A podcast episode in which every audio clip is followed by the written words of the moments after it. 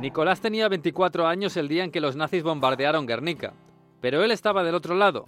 La guerra lo había encontrado en San Sebastián y el bando franquista lo había llamado a listas.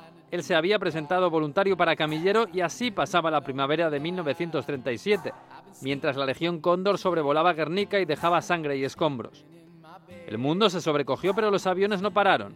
El 11 de junio, un mes y medio después, las bombas cayeron en Frugiz, a 13 kilómetros de Guernica. Allí se encontraban las tropas franquistas paseando con tranquilidad bajo un sol inusual. La policía motorizada interceptó en Bilbao un mensaje del comandante de las tropas. Estamos sufriendo un ataque de aviación amiga con numerosas bajas. Ruego les ordenen retirarse. La acción dejó 116 muertos, entre los que se hallaba el joven camillero Nicolás de Lecuona. España perdía un artista notable, un pintor, escultor, fotógrafo, diseñador y dibujante, entregado a las vanguardias, aplaudido en Madrid y San Sebastián, miembro de la Escuela de Vallecas, el dadaísmo, el futurismo y la Bauhaus. Con 19 años había hecho su primera exposición. Fue en su pueblo natal, Villafranca de Ordicia. Lecuna llamó mucho la atención por sus colas inspirados en el deporte.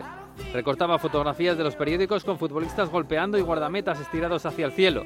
Sustituía los balones por relojes y creaba historias en un solo plano, con enormes piernas de mujer cortando la escena. La mujer, el deporte, la muerte y la guerra salpicaron la extensa obra de Lecuona durante los cuatro años que duró su carrera como artista. Y después, como a tantos, le llegó el olvido. Picasso publicó su Guernica y la barbarie pasó a la historia del mundo y de la pintura. En 1979, Nicolás de Lecuona renació gracias a una historiadora de la UNED, Adelina Moya, que recuperó su legado en una exposición itinerante. La crítica de los 80 la devolvió el prestigio de los museos. En 2004, la obra fue expuesta en el Museo Reina Sofía, a unos pocos metros de otra obra de la misma época, mucho más grande y famosa, el Guernica de Picasso. Hoy su pueblo natal, Ordicia, tiene una plaza con su nombre, donde se puede admirar el ayuntamiento y la fundación fotográfica que trata de llevar el testigo. Cada año se organiza un concurso fotográfico con su nombre.